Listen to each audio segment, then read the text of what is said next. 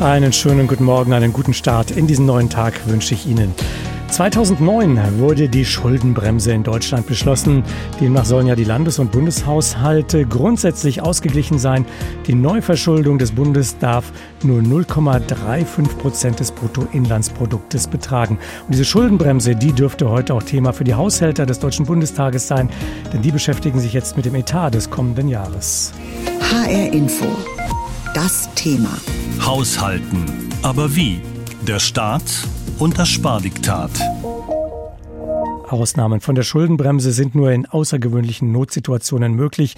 Solch eine Notsituation stellte der Bundestag seinerzeit wegen Corona fest. In diesem Jahr aber will Finanzminister Lindner wieder einen Haushalt verabschieden, der die Schuldenbremse einhält.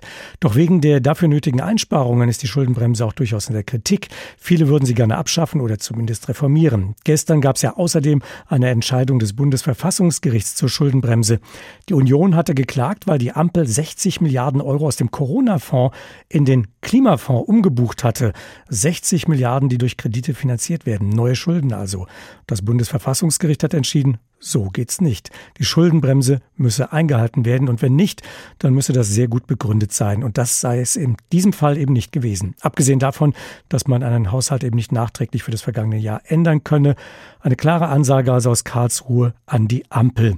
Rainer Holznagel ist Präsident des Bundes der Steuerzahler und hier heute Morgen bei uns in HR Info. Einen schönen guten Morgen, Herr Holznagel. Guten Morgen, Herr Schlerik. War das denn gestern mit dieser Entscheidung des Bundesverfassungsgerichts ein guter Tag für das Land und die Steuerzahler? Ich glaube aus mehrerer Hinsicht. Zunächst erstmal ist es wichtig, dass wir überhaupt ein Urteil oder eine Entscheidung bezüglich der Schuldenbremse bekommen haben. Seit 2009 ist sie im Grundgesetz, seit 2020 scharf geschaltet. Und nun hat das Bundesverfassungsgericht, glaube ich, nochmal richtige und gute Leitplanken festgelegt. Und auf der anderen Seite wissen wir, dass die Bundesregierung nicht einfach so mit Verschuldung umgehen kann, wie sie will.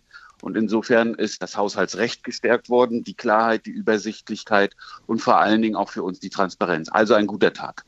Wir brauchen Klimaschutz. Die meisten wollen ihn auch. Aber jetzt fehlen dafür 60 Milliarden Euro. War das gestern also ein guter Tag für die Steuerzahler, für den Haushalt, aber ein schlechter fürs Klima? Ich bin etwas überrascht über diese Mantik, die wir in den letzten Tagen darüber haben. Zunächst erstmal, die 60 Milliarden Euro sind kein Bargeld.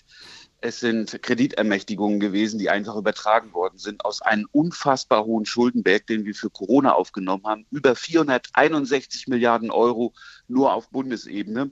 Und nun wollte die Bundesregierung diese 60 Milliarden Euro weiter in der Zukunft irgendwann mal zur Verfügung haben. Darüber hinaus stehen sie nicht immer für Klimaschutz zur Verfügung. Unter anderem sollen aus diesen 60 Milliarden auch die Subventionen für Intel und andere Chipfabriks bezahlt werden. Insofern muss man immer wieder deutlich machen, dieses Geld ist nicht nur für Klimaschutz vorgesehen.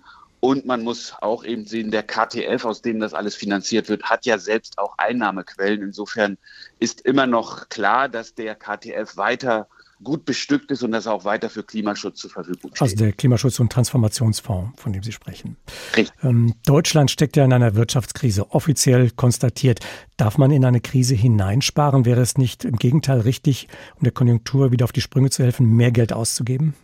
Wir sparen ja nicht. Das ist ja, glaube ich, äh, das, was immer fehlinterpretiert wird. Der Bundeshaushalt, der heute diskutiert wird und im nächsten Jahr wirken soll, ist immer noch über 100 Milliarden Euro schwerer als der Bundeshaushalt 2019. Wir werden auch weiterhin Schulden aufnehmen, wahrscheinlich um die 20 Milliarden Euro. Das wird sich heute in der Bereinigungssitzung zeigen. Wir haben weiterhin 19 Sondervermögen mit einem Gesamtvolumen von fast 400 Milliarden Euro. Insofern, wer in diesen Zeit von Sparen spricht, der, glaube ich, hat die Zahlen nicht wirklich gelesen. Alle Ministerien haben genügend Geld, mehr Geld als vor der Corona-Krise. Und wir haben Subventionen von 138 an der Zahl. Also wir haben einen Weltrekord, was Subventionen angeht. Ich weigere mich in diesen Zeiten von Sparen zu sprechen. Wir sind ein wenig gedämpfter als im Vorjahr, aber es ist immer noch volle Fahrt voraus. Aber es hat durchaus Abstriche gegeben, die einige Ministerien machen mussten, unter anderem auch im Bereich Soziales und Bildung. Ist das nicht gerade das falsche Zeichen, hier in diesem Bereich Programme zu kürzen? Auch hier hat es keine Abstriche gegeben, sondern Korrekturen, gerade bei den Programmen, die einfach nicht gelaufen sind. Das, glaube ich, muss man immer noch mal deutlich sagen. Wir haben ein Problem mit dem Mittelabfluss. Und deswegen ist es richtig, dass man hier sich konzentriert, dass man Prioritäten setzt. Und wenn ein Programm auf der einen Seite gestrichen worden ist oder etwas weniger Geld zur Verfügung bekommen hat, dann hat es ein anderes Programm wieder mehr. Gerade im Bildungsbereich, aber auch im sozialen Bereich sehen wir, die wahnsinnigen Aufwüchse. Im Sozialbereich haben wir immer noch das Bürgergeld, was nicht vernünftig unterlegt ist. Das wird um 12 Prozent steigen, übrigens der Grundfreibetrag nur um 6 Prozent. Also das sind alles Themen, wo ich sage, da ist Geld vorhanden. Wichtig ist aber, dass es eben ordentlich nachhaltig eingesetzt wird und dass es auch da ankommt, wo es ankommen soll. Wir stecken ja gerade in einer Rezession. Gleichzeitig herrscht in Europa Krieg. Auch da gibt es ja durchaus einen Zusammenhang. Die Bundeswehr muss nach Auffassung vieler wieder eine funktionierende Armee werden zur Landesverteidigung. Ist das alles nicht Notlage genug, um die Schuldenbremse ein weiteres Mal auszusetzen? Auf gar keinen Fall, weil die Bundeswehr auf der einen Seite ein Sondervermögen zur Verfügung gestellt bekommen hat von 100 Milliarden Euro. Sie ist weiterhin im Haushaltsansatz sehr gut ausgestattet. Nicht genug, das sage ich an dieser Stelle. Und deswegen werden wir insgesamt natürlich auch bis 2027 das NATO-Ziel von zwei Prozent einhalten. Aber wir müssen mehr tun. Gar keine Frage. Wir müssen nicht nur für die Bundeswehr mehr tun, sondern auch für unsere eigenen Sicherheitskräfte. Wir sehen, dass äh, innere und äußere Sicherheit eine hohe Priorität für uns haben. Deshalb muss man innerhalb dieses Bundeshaushaltes auch andere Prioritäten setzen.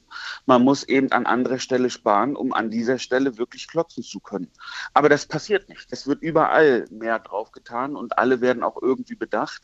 Meines Erachtens hätte es wesentlich bessere Prioritätensetzungen geben müssen. Und wie Sie schon sagten, wir brauchen mehr Investitionen in innere und äußere Sicherheit.